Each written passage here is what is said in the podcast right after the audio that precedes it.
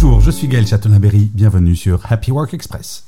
Selon une étude du SHRM en 2022, les relations amoureuses au travail sont en hausse. Mais chute, c'est un secret pour 77% des personnes concernées. En effet, une grande majorité choisit de ne pas révéler leurs relations à leur employeur. Côté amitié, une étude Gallup nous apprend qu'à l'échelle mondiale, 3 employés sur 10 ont un meilleur ami ou une meilleure amie au bureau. Ces amitiés précieuses boostent la productivité, apportent de la joie et stimulent la créativité, selon cette étude. Mais attention, le travail, c'est aussi parfois des rivalités. Une enquête de Total Jobs avait révélé que 6 personnes sur 10 admettent avoir un ennemi au travail. De quoi pimenter le quotidien, comme on dit. Alors, amour caché, amitié précieuse ou rivalité ouverte, le bureau est décidément un lieu riche en émotions. Et vous, est-ce que vous vous sentez concerné par l'une de ces trois catégories?